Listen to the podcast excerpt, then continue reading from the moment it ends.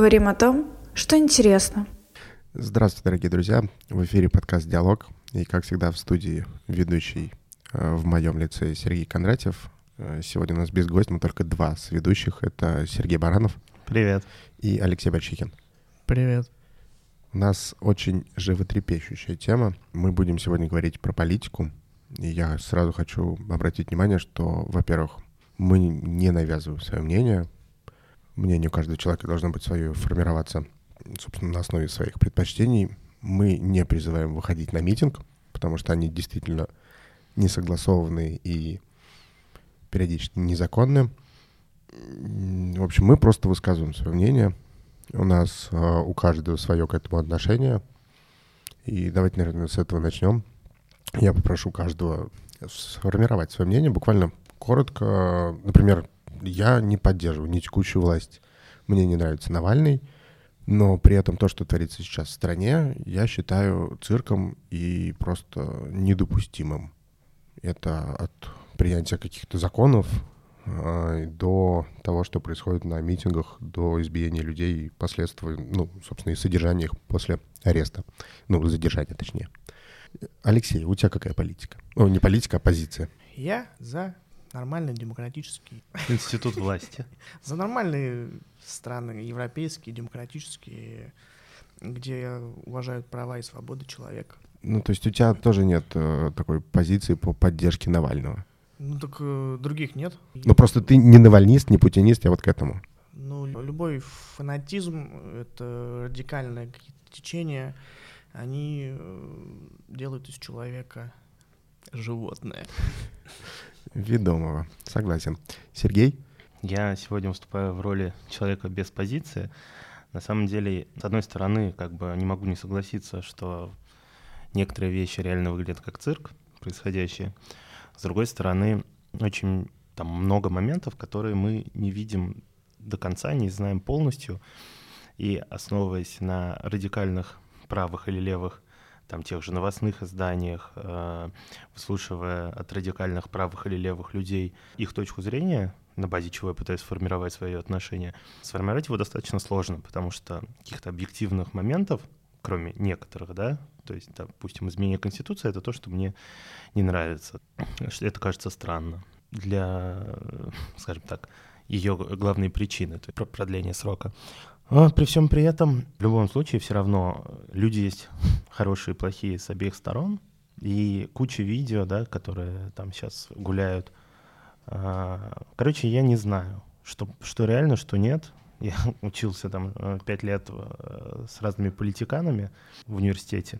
После этого как бы политику вообще вникать э, расхотелось, потому что ты понимаешь, что ты ни хрена не знаешь, как на самом деле обстоят дела поэтому я и не вникаю. Но с удовольствием послушаю своих коллег и, возможно, позадаю вопросы, что-то узнаю. Мне недавно приходило напоминание на Facebook о том, что я постил там 3-4 года назад, и пост был про то, как ВАДА, скажем так, забанила российский спорт. И пост мой начинался буквально с того, что, типа, я не лезу в политику, политика меня вообще не касается, мне пофиг на то, что происходит, но политика пришла в то, что мне дорого, а именно в спорт. Потому что, во-первых, я действительно верю по большей части, что допинговая вот эта вся история, которая была в Сочи, она невозможна без одобрения э, вышестоящей власти, скажем так. Сейчас мое мнение очень сильно поменялось, и поменялось оно с 2019 года, с лета 2019 года, когда прошли первые митинги в Москве, так называемые летние дела, на тот момент, когда, собственно, сторонники Навального и другие люди пытались подать заявление на выборы в Мосгордуму, их не принимали, я смотрел заседание ЦИК, и я смотрел, а, как, собственно, великолепная женщина Элла Панфилова отказывает людям, которые собирали подписи. И выглядело это следующим образом. Они собирались там где-то в актовых залах и говорили, что вот у нас есть подписи, вот есть реальные люди, они могут подтвердить то, что они подписывались. Им говорили, ну, сначала не лично Панфилова, а там в каких-то районах. Им говорили, что этих людей не существует. Половина людей вообще за вас не могло подписаться. И когда им говорили, что ну, давайте мы еще раз их хотите, там завтра мы их всех позовем, им говорили, что типа идите вы в жопу, нам это неинтересно. А потом выяснялось, что люди, которые действительно попали на выборы, э, приносили абсолютно левые подписи по паспортам людей, которые там давно умерли, допустим. И вот в этот момент у меня закрылись сомнения, что все-таки что-то не то. А, Алексей был на митинге 2019 года. Что тебя побудило вообще выйти? Ну, то есть ты как-то следил за этим делом или у тебя более старая история? А это был согласованный? По поводу согласованного митинга 2019 года, тоже очень интересная история. Их согласовывали, ну, то есть там все было по закону. Чтобы провести митинг, надо подать а, заявление за сколько-то там дней. Оппозиция подавала заявление, власть на этот день в экстренном порядке а, назначала день шашлыка, и оппозицию отправляла а, протестовать, собственно, на окраины Москвы. Ну, по закону, по закону. По логике и честно так, разумеется, нет. Шашлыки вкуснее, чем митинг. Да, ты понимаешь, что праздников-то не было никаких. Вопрос к Алексею все-таки остается на повестке. Почему ты вышел 19-го? Не любишь шашлык. Ну, потому что то, что делалось ЦИК и, и, и Памфиловой, мне показалось несправедливым. Все эти действия делают только хуже стране, правам и свободам э, людей и народа. Были и согласованные э, митинги, и не согласованные. Ну, как не согласованные, мы просто ходили по летней Москве.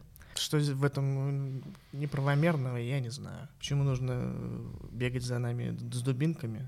Мы просто ходили по Москве по тротуарам, ничего не перекрывали. У нас в Конституции написано не только про собрание, но и на то, что я могу перемещаться по своей стране э, беспрепятственно, и что я и делал. Ну, насчет беспрепятственного, кстати, перемещения, особенно по городу, я не знаю, это может быть не в тему, меня выбешивают, ну, как минимум в Москве, закрытые территории домов, что неправомерно ни разу.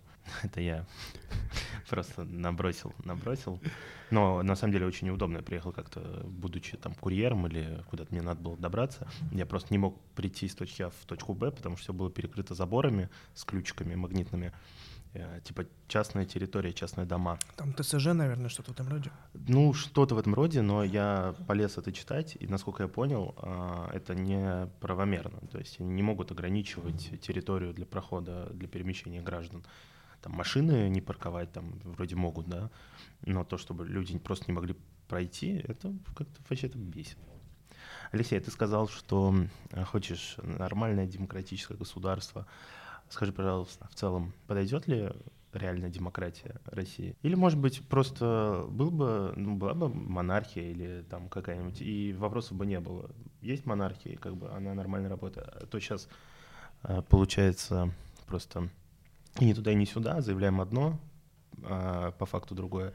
А если бы просто заявили, что это монархия, может, так бы лучше было? Ну, спроси у Николая II, лучше это было или не лучше. Демократия подойдет всем, в том числе и России. Россия — европейское государство, мы ничем не отличаемся от э, европейцев по уровню образования и так далее. По культуре, истории мы европейское государство. Не вижу ни, никаких препятствий для демократических институтов. Да кажется, а, что стране. это форма ну, власти. Ну, препятствия она... я, конечно, вижу. А, а сама форма власти, когда все люди, да, причем не самые умные, не самые понимающие, но все э, имеют равномерное право голоса, не приведет ли это к людям, которые хорошо манипулируют э, людьми, э, не приведет ли это к каким-то большим проблемам? Как, вот не, не то, что в России, а как институт власти сам по себе. Ну, смотри, можно я перебью, извини. Пример совсем недавно был, это выборы Трампа. Ну, то есть Трамп сейчас в Америке, э, все, кто там от него избавился, говорят, что это худший президент вообще в истории. Но Америка-то еще стоит. Слушай, там тоже происходила какая-то, я точно не знаю, не следил, какая-то клоунада, но, по-моему, если не ошибаюсь, у них там немножко другая система выборов, что там часть, как на Евровидении, да, сейчас, часть оценивают э, просто народ, а часть, э, скажем так, какие-то... Выборщики. В, выборщики, да. Вот, ну да. Но просто тогда вот, э, когда выбирали Трампа, не сейчас, не Байдена, а именно Трампа, люди в Америке разделились на, скажем так, два лагеря. Одни те, кто жили в мегаполисе, в городах, а другие просто фермеры, деревенщины и так далее. И деревенщина и, выбрала Трампа. И это нормально. Они э, должны выяснять отношения на выборах, а не на улицах. Для этого-то и нужны выборы, чтобы э, люди имеют равные права. Деревенщина, городские жители, и они должны выяснять свои отношения на выборах. Ты сказал, что плохо это или хорошо, когда все люди э, с разными умственными, социальными, политическими там, способностями и взглядами взглядами э, имеют э, равное право, хорошо это или плохо. А, Это лучше, чем есть сейчас, потому что сейчас как раз-таки не очень умные люди э, узурпировали власть. И мне кажется, э, люди, народ, он гораздо лучше, прогрессивнее и умнее, чем те, которые узурпировали власть и держат на штыках свою власть над страной. А у кого больше сторонников, у оппозиции или у текущей власти? Не знаю. Слушай, скорее всего, все-таки у текущей власти, ну, мое мнение, а, мне кажется, что вряд ли бы Путин набрал то количество голосов, которое он набрал на последних выборах, если их потом проводить сейчас. Но наверняка бы он победил. И в связи с этим, кстати, еще один такой вопрос очень интересный. Недавно был кейс, а, как набросились на Семена Слепакова за его стих. Можете почитать а, в Инстаграме, кому интересно. Вопрос, собственно, как на это реагировать. Гнобить людей за чужое мнение, но это очень-очень плохо. Никак не реагировать. Ну, типа он художник, это тоже своего рода искусство. Почему он имеет право высказывать свою точку зрения, насколько бы популярной она ни была. Я, кстати, не совсем понимаю людей, которые накинулись на Слепакова, тем более не понимаю людей, которые писали ему угрозы.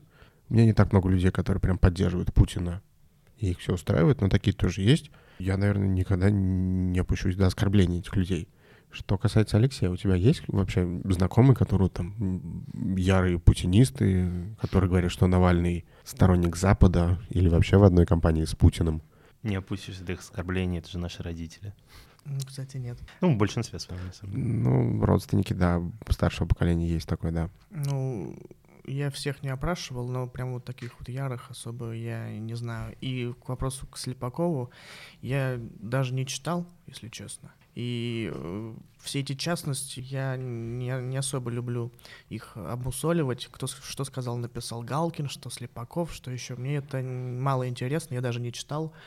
Мне больше интересны глобальные процессы, которые проходят там в умах народа, людей и в целом страны. Э, А вот эти вот, кто что сказал, это тратить свое время и нервы, читая комменты, мне это не интересно. Я даже не, не читал, что он там написал. Ну, он, собственно, просто описал, как пр- проходили митинги, но, на мой взгляд, он, э, скажем так, написал это очень обобщенно, и я даже почувствовал, что был на митинге и бил по лицу ГИБДДшника, хотя ГИБДДшника бил вообще даже не участник митинга. Меня абсолютно не удивляет. Это его творчество, это его манера. Он все пишет примерно. Мы как раз на выходных слушали его песни. И, во-первых, он никогда не был э, сильно левый. То, что писали там в комментариях, что всегда был левый, а теперь стал правый, продался, все дела. Он никогда и не был сильно левым. А во-вторых, он все гиперболизирует, да, э, поэтому это абсолютно его стиль, и достаточно смешно, нужно посмотреть, как бы можно и посмеяться над собой. А агрессия, она, кажется, идет с обеих сторон. Э, очень нравится, ну как нравится, э, видео, да, то есть есть э, там видео, где ОМОН провоцирует молодежь, там, например, есть видео, где наоборот, там, типа, житель э, очень громко выражает ОМОНовцу, он стоит спокойно. На большинстве видно, что съемка начинается в тот момент, когда ОМОН начинает кого-то мутузить. А, Поэтому, на самом деле, вот почему хочется как минимум сходить, посмотреть, попробовать подойти, рискнув головой, и посмотреть, то есть они реально неадекватные себя ведут, или просто мы не видим до начала видео, потому что очень удачно часто получается, что только начали снимать, и вдруг ОМОН сразу набрасывается. Ну и даже там какая бабушка, ударенная в живот. Слушайте, ну хрен знает. Если бы я знал, что меня не- ненавидят люди, и на меня вдруг кто-то побежал, будь только, мало ли что у него в голове, что она плеснет кислоту, там, блин, в лицо, мало ли- ну, блин, не знаю, неоднозначно. Слушай, ну смотри, по поводу неоднозначности я соглашусь, и видео начинается иногда прям в очень подходящий момент. А, по поводу бабушки, которую ударили, ну, да-да, она перекрывала дорогу, запотевшая забрала, это, конечно, бред и чушь, но непонятно. Запотевшая забрала. Ну да, там же он оправдывался, что типа, когда пришел извиняться перед ней в больницу, он сказал, что меня запотел забрал, и я не видел. Там все видно, что забрало вообще поднято. Одно видео просто есть, которое, причем с событий вот э, 2 февраля, э, которое описывает, что ОМОН действительно может действовать жестко и неправомерно жестко. Это э, как ударили журналиста по голове. Во-первых, избиение журналистов — это вообще уже бред. Ну, то есть журналист, человек в... Э, э, Во-первых, есть э, статья Уголовного кодекса «Воспрепятствование журналистской деятельности». Ну, их же никто не А, судит. Естественно. У нас есть вот неприкасаемые, которые могут э, ломать, э, ломать, убивать, как вот в Беларуси уби- убивали. И им, ну, кого посадили после этого? И вот эту вот бабушку там э, толкнули. Вы думаете, он э, именно пришел к ней извиняться? Это же мог быть любой. Они все там в масках. У них даже жетоны заклеены скотчем.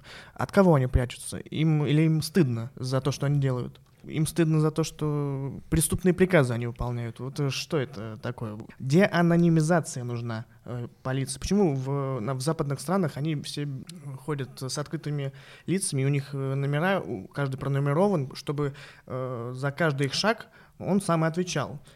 Если он не, неправомерно что-то делает, он будет наказан. У нас этого нет. У нас все обезлично. Обезличенные полицейские, ОМОН, вот эти вот. И они могут делать все, что угодно, потому что э, они обезличены. А когда обезличены, стоп-крана нету. А ни у кого нет знакомых из э, данного... ОМОНовцев. Ну, хотя бы там, не знаю, полицейских, ОМОНовцев. Вот просто у меня нет, и было бы очень интересно послушать. Ну, там человек, которого там давно знаете, может, общались, общались, наверняка у них... Ну, не все же они поголовно какие-то там прям фашисты. То есть наверняка есть какая-то их позиция. Может, их, ну, очень интересно послушать. Нет ни у кого? Пишите в комментариях. Возможно, у кого-то есть. Слушай, ну если серьезно, если заканчивать мою мысль, то, э, во-первых, избиение журналиста, да, как правильно заметил Алексей, А незаконно. вдруг он плюнул в него? Смотри, просто описываю тебе видео. А, Журналист снимал задержание. Его толкнули. Один ОМОНовец. Журналист сказал, что типа, я журналист, зачем ты меня толкаешь? ОМОНовцы пошли вперед и вернулся и ударил дубинкой не тот, кто толкнул, а его коллега, который с ним шел в обнимку. Ну, то есть ты представляешь, что у человека в голове, если тебе журналист говорит, я журналист, ты меня толкаешь. Он вернулся и ударил его дубинкой по голове дважды. У человека э, сотрясение мозга и закрытая черепно-мозговая травма. Судить будут этого человека? Нет. Знаешь почему? Потому что у него жетон был заклеен. И посмотри фотографии. Они стояли перед судом с заклеенными жетонами. Зачем? Не отследить. Только исключительно за этим. Второй момент. А, Видео, которое облетало, тоже сейчас популярно в сети, вот это вот э, Брянск-Север.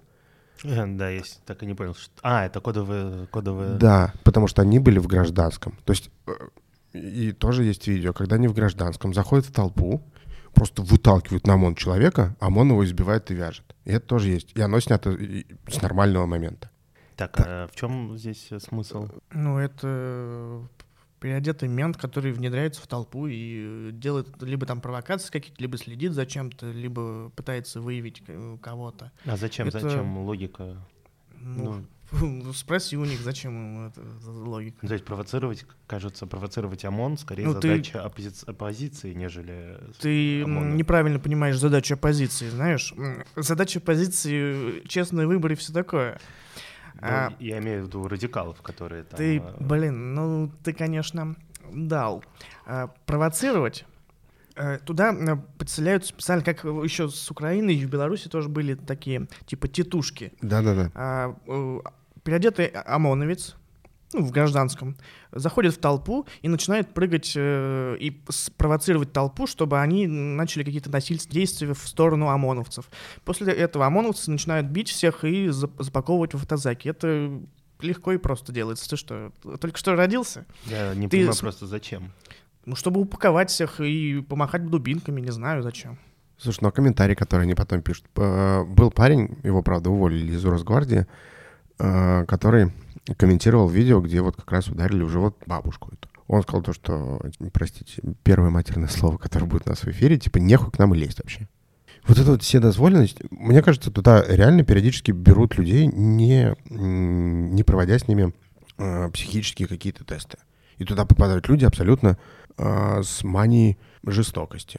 То есть, объясните мне, получается, что власти, видя вот эти все невыгодные, ОМОН настолько дубовый, что их личные, как бы вот, э, не знаю, злость, э, тупость. А почему власти невыгодно это видео? Ну, потому Наоборот, что выгодно? видео, где ОМОН кого-то пинает, настраивает больше людей против. Нет, это страх. Ты А. начинаешь бояться А, просто с выйти. этой точки зрения. Да, конечно. Ну, то есть вот сейчас просто начинают закручивать гайки, на мой взгляд, и внушать людям страх о том, что ты, у тебя есть права по Конституции выйти и митинговать. Но, во-первых, тебе надо еще согласовать это с теми, против кого ты идешь митинговать. А во-вторых, ты можешь получить по лицу палкой электрошокером, при этом не оказывая никакого сопротивления. И очень интересно, потом на это Песков, который пресс-секретарь, скажет, что неправомерных действий не было. И хорошо. А девочку, которую в, забрали в ОВД и пытали, тоже известная история, а, ей надевали пакет на голову, чтобы она сказала пароль от телефона. На что Песков сказал, ну, подавайте на него в суд. И знаешь, по практике я не вспомню ни одного дела, которое вот так вот дошло до суда, и человек понес э, заслуженное наказание. Э, человек, э, который служил в, ну, собственно, в МВД. Ну, кажется, это исторически э, такая ситуация была, нет? Что власть имущие э, часто избегали наказания, будь то силовые структуры, полиция. В нашей стране или где? Ну, как минимум в нашей стране. Так-то, ну, допустим, в той же Южной Корее там сидят э, президенты бывшие, а и поэтому Нет, я про нашу страну, да. у них высокий уровень, наверное, жизни. Я про нашу страну. Ну так это и не устраивает. Слушай, когда это было во времена царской России, ну окей, да, там царь, бог и так далее. А сейчас-то это уже не устраивает, э, скажем так, должно не устраивать. Я очень часто сталкиваюсь с тем, что люди забывают, что кроме Москвы и Питера есть еще города.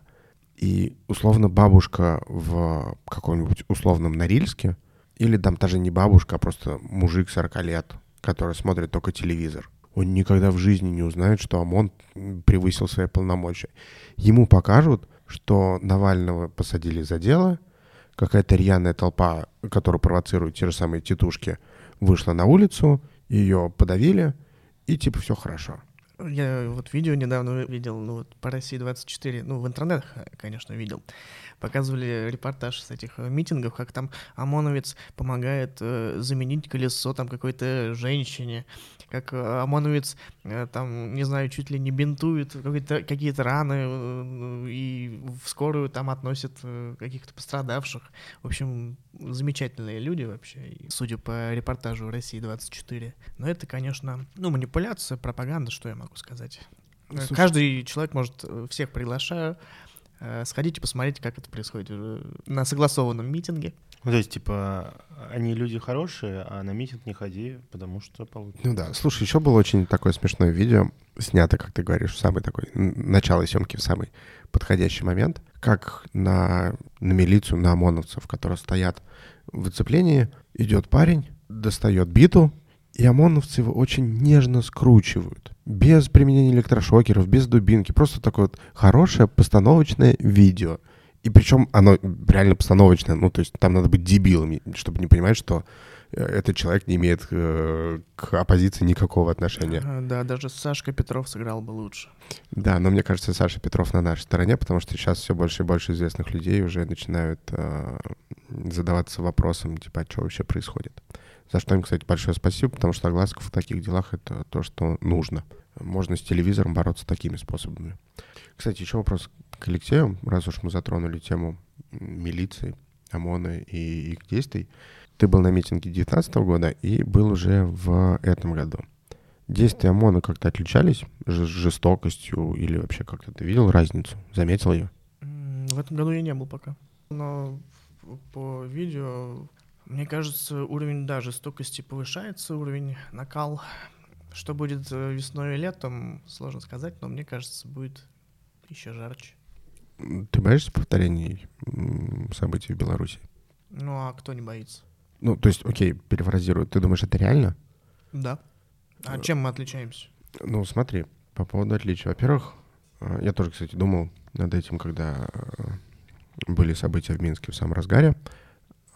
Во-первых, мне казалось, что Путин, на тот момент мне казалось, что Путин гораздо умнее, и он просто не допустит э, одномоментного перегибания палки, скажем так. Сейчас я думаю, что Путин просто эту чашечку наполнит постепенно к 2024 году, и она перельется. Если э, у Лукашенко она треснула в один момент, ну, перелилась, я имею в виду, и все вышли. Второй момент — это количество народу, и, опять же, как я говорил раньше, наверняка Путина поддержит большинство. Хотя это не факт но, скорее всего, там количество оппозиции у нас явно меньше, чем в Минске. И а, третий... Ну, здесь э, сложный вопрос. Большинство как? Есть э, активное большинство, есть неактивное. Бабушки вот эти, которые, они на митинги не ходят. Они поддерживают? Ну, наверное, да. Э, На митинги они не пойдут. И в основном они по деревням распасованы. Ну, мы сейчас говорим не про митинг, а про голосование. Я сейчас уже с этой точки зрения, потому что Лукашенко просто накрутил себе там чуть ли не в 4-5 раз то, что он собрал по факту. Э, Путину этого будет не нужно делать, он просто добавит десяточку процентов, скажем так, для спокойствия. Но просто тогда возникает другой вопрос. А как мирным способом это все закончить? У тебя вот просто есть хоть какие-то мысли? У меня, например, вообще никаких. Я единственная мысль, когда это может закончиться, через 12 лет, ну да, даже чуть побольше, когда электорат Путина нынешний, а это все-таки пожилое поколение, простите, закончится, и молодежь будет уже голосовать против Путина. Я сомневаюсь, что в 24 году, даже когда выйдет Навальный, он станет президентом. Ну вот есть мысли, как вообще это все мирным путем провернуть и закончить? У меня есть, а у них нет. Ну, видно, что, очевидно, что у них, кроме репрессивного инструмента, больше идей нет. А, Вот за э- неделю с 23 по там, 30 э, по всей стране больше 10 тысяч задержанных. Им э, нет не просто задержанные, которые там э, штраф заплатили и э, ушли домой. Их оставляют на 8, 10 и 15 суток за то, что они просто вышли. Это репрессии, очевидно. Ну хорошо, так сейчас закрутит гайки в Москве, в Питере и, и так далее, а бабушка э, в новом Уренгое будет думать, что все хорошо. И в 24 году пройдет голосовать за Путина. И таких бабушек большинство. Ну, потому что у нас вся страна такая, кроме, опять же, двух-трех городов. Ну, э, за последний год их стало гораздо меньше из-за ковида. Цинично. Какой смысл говорить, сколько там этих бабушек или не бабушек, когда у нас выборов нету? Э, Во-первых, никого не допустят э, из э, не рукопожатых. Отправят домой, типа, подписи не те или еще что. Уголовки вот эти вот. Их, им сейчас всем пришьют уголовки за то, что они участвовали там в митингах или в, в- призывали. сейчас вот за ретвит тебе уже уголовка прилетает, и, все. И ты уже не можешь ни- никуда баллотироваться. Они окопались очень сильно. Очень сильно. Может быть, изнутри у них, они же там все тоже эти пауки в банке. То есть ты думаешь, рано или поздно кто-то съест Путина и останется без Ну, головы? я думаю, многим не нравится то, что их забанили на Западе, в Америке. У них там дача, дети учатся. э, Им тоже хочется э, поплавать на яхте в Монако и там и все такое. А они тут, тут сидят в Геленджике, оправдываются, то, что дворец мой, вот, извините. Да, выбираю, чей дворец в А Геленджике. Могли бы, да, там в Монако сейчас там шампанское пить и вообще а приходится вот с этим дедом тут. Ну, тоже верно. И причем, кстати, э, санкции-то будут нарастать и нарастать, судя по позиции Запада на арест Навального. Потому что там высказались, мне кажется, все. Кроме, наверное, Байдена, но там Америка тоже высказывалась. Ну, в целом, санкции, ну, им пофигу на санкции, власть. Ну, есть и есть, а им-то что? Но они будут, мне кажется, блокировать так вот очень выборочно а, всяких Абрамовичей, Усмановых и так далее. И вот, слушай, ну, Путина же на трон посадили тоже олигархи, всякие Березовские и так далее. Потом он их посадил на бутылку в благодарность. Но мне кажется, сейчас э, новый виток олигархов может Путина и убрать. Не знаю, посмотрим, что нам остается. Но это все очень, да, сложно прогно- прогнозировать с тем учетом, что мы даже не политологи. Это просто, опять же, как я сказал в самом начале, исключительно наши мысли, наши рассуждения на основе событий, которые происходят в России. Но в целом, что я могу сказать? Под ударом интернет будет в ближайшие годы, э, потому что э, блогеры из э, чиновников так себе, умы молодежи они не могут ничем занять. Пытаются какими-то про- прошловековыми методами э, это все делать. Молодежь, у них кругозор достаточно широк, и с ними это не пройдет. Вот сейчас вот недавно новость была то, что в школах там будут свои политруки, скажем так, которые будут говорить, что митинги плохо, Путин хорошо. Но, естественно, из этого будет только еще куча мемов, и все это насмех все поднимут. Поэтому запретят нам интернет. Будет чебурнет и все. Слушай, ну будем спрашивать у украинцев, как работает VPN. У них, их же, им же закрыли контакт. Ну, ВКонтакте я имею в виду. Но они все равно там сидят, так что это не проблема. А, Вот э, Телеграм э, у нас нам тоже закрывали. ну да, кстати, И, вот кстати, вот в 2018 году я ходил на согласованный митинг за свободу интернета и телеграма, в частности. Вот. Там был и Юра Дудь, и э, Евгений Савин, красава. Вот, их там э, тоже повстречал. Э, Ну, во-первых, я туда пошел, потому что очевидно, что это идиотский запрет. Э, И вот смотрите, Телеграм разбанили. Да. А высказывание Тасиманян было, о, сколько по этому поводу. Как она радовалась, когда вы забанили. Слушайте, ну давайте подведем какие-то итоги и все-таки вернемся к теме не просто митингов, оппозиции, власти, а поговорим конкретно про двух людей, про Навального и про Путина. Без этого, к сожалению, никак. И вопрос первый, наверное, к Алексею. Есть у тебя претензии, ну, хотя бы три претензии основные к Путину? Хотя бы три, что так мало? Ну, топ-3, давай так. Ой, с чего бы начать? С чего бы начать? Претензии. Ну, давайте начнем э, с того, что он унич- уничтожил в стране журналистику.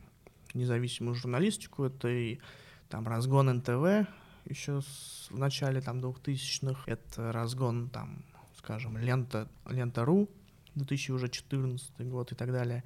И все вот эти независимые каналы, газеты и так далее теряли свои тиражи, э, а телевидение, там тот же «Дождь», Раньше по телеку можно посмотреть было, сейчас вот в интернете. А, а журналистика, это ее недаром называют четвертой властью, да? Это очень важный тоже инструмент и институт э, для того, чтобы показывать недостатки ну, в обществе э, и работать над ними.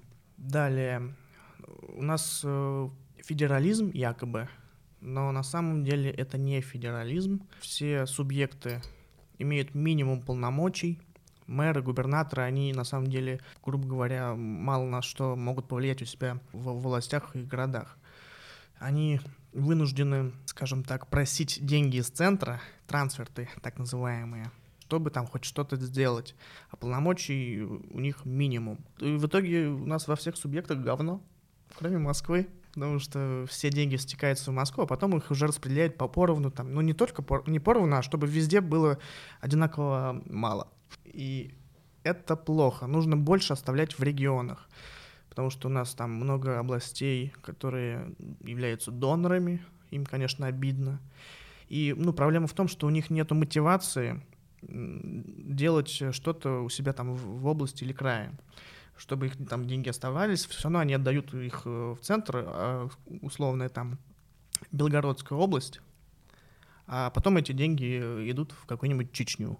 И э, мотивации нету ни у Белгородской области, чтобы что-то делать и э, процветать, там делать заводы, фабрики. И у Чечни нету мотивации, потому что они ничего не делают, но деньги идут. А чем больше они не будут э, ничего делать, тем им больше нужно будет денег.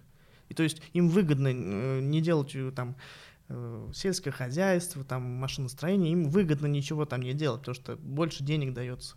Ну да, ну Кавказ, Чечня, Дагестан и так далее самые дотационные регионы уже на протяжении долгого-долгого времени, это правда.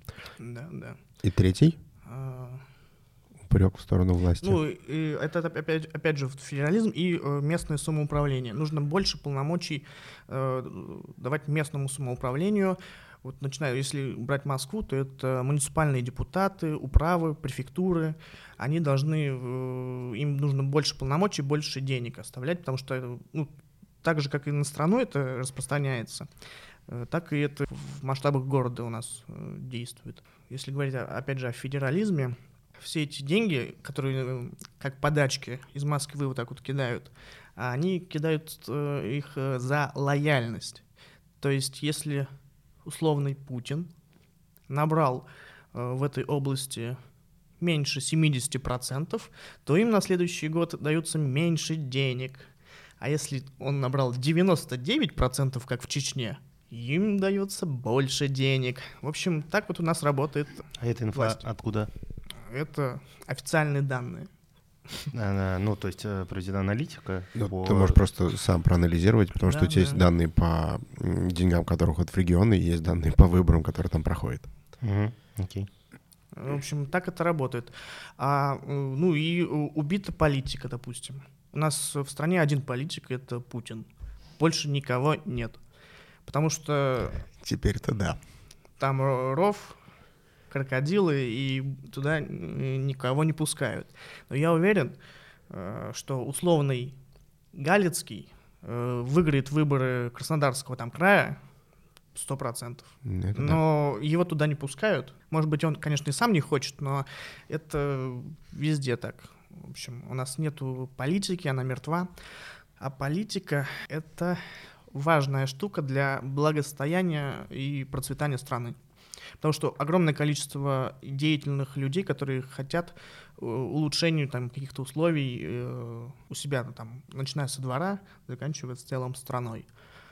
Вот. А им не дают дорогу. Давно в политике э, важен не профессионализм, а лояльность. Ну, можно просто посмотреть статистику. Средняя зарплата, средняя там э, пенсия, и сравните там даже вот, ну, блин, с Прибалтикой. Они, казалось бы, всего лишь 30 лет назад от нас э, отцепились. Посмотрите, какие там зарплаты и уровень жизни. Ну да.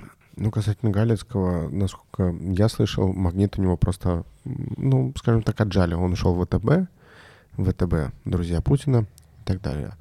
Видимо, хотел, но вот видишь, вовремя опомнился. А то, что вот у нас нету выборов, это опять же, у нас э, 10 лет э, уже все ниже и ниже реальные доходы домохозяйств. Ну, то есть реальные доходы — это доход э, там, семьи за вычетом там, обязательных платежей, там, налоги, квартплату и так далее. И вот мы э, беднее э, в данный момент, чем были там, в 2012 году на 10%. В любой другой стране за вот это десятилетнее падение э, правительство было уже давно ушло в отставку. Вот, а мы вынуждены сидеть и терпеть. И, а почему тогда не Навальный? Я так понимаю, что ты его тоже не поддерживаешь. Почему? Поддерживаю, Ну, потому что просто альтернативы нет. да. Если была бы. Да хоть кто, хоть ты, хоть я. Нет, я имею в виду, ну, тебя же что-то не устраивает в политике Навального. Просто чтобы это не было однобоко. Как, О, не в политике Навального, хорошо, а как политика. политик, если он в политике не участвует? Политика Его такая- там не, да- не дают участвовать. Вот в 2013 году ему дали поучаствовать. Он набрал 27% в Москве, если что. Э, В 2013 году. Собянин набрал 51, чуть-чуть буквально. Совпадение? Возможно. А, вот. Как вы думаете, сколько бы он сейчас на мэрских набрал, если он в 2013 году набрал 27? Ну, ты читал программу Навального? Ну, какие программы?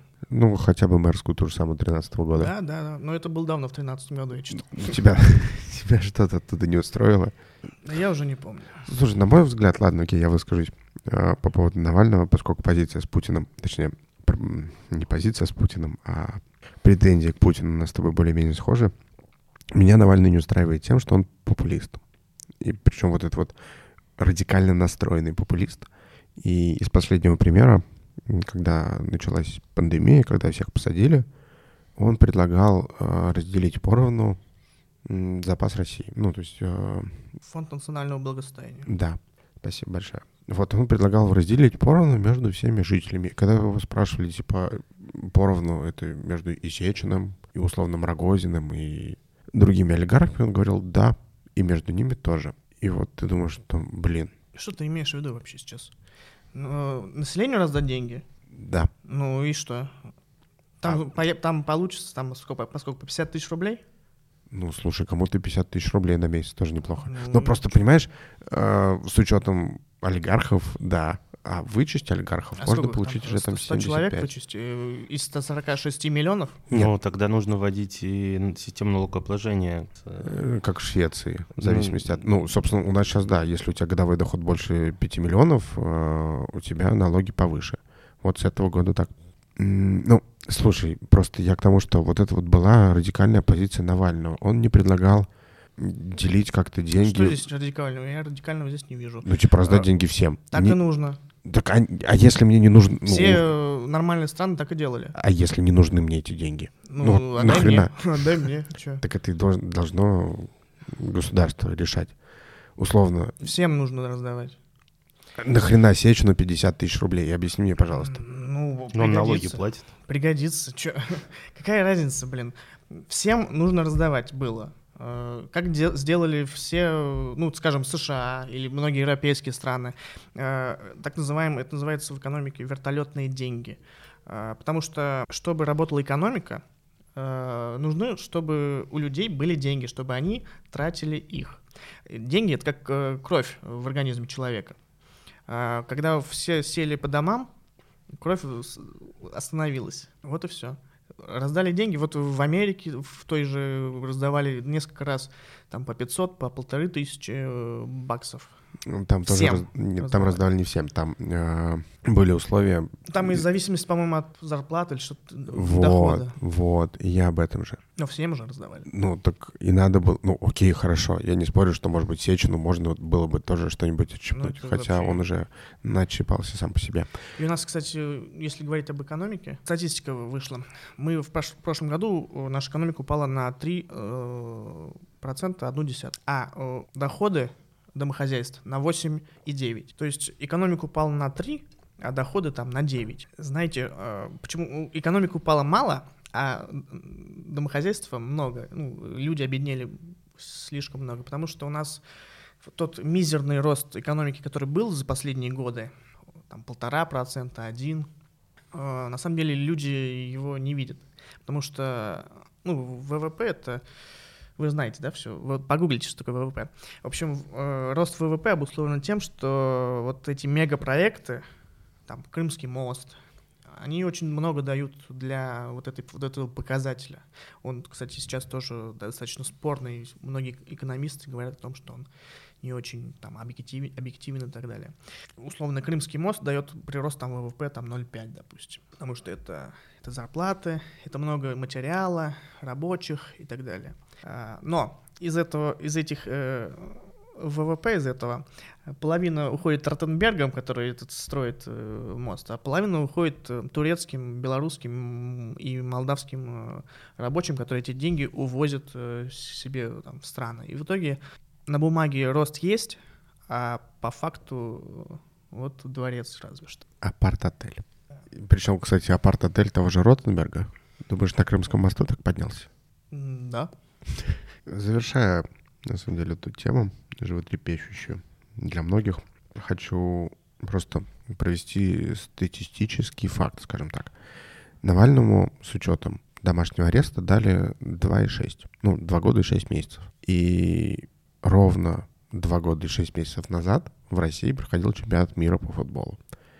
И ровно 2 года и 6 месяцев назад на Никольской э, можно было пообниматься с иностранцами, попить с ними прям вот перед Кремлем. Я имею в виду то, что они привезли там, допустим, текилу. Можно было угощать их водкой и так далее.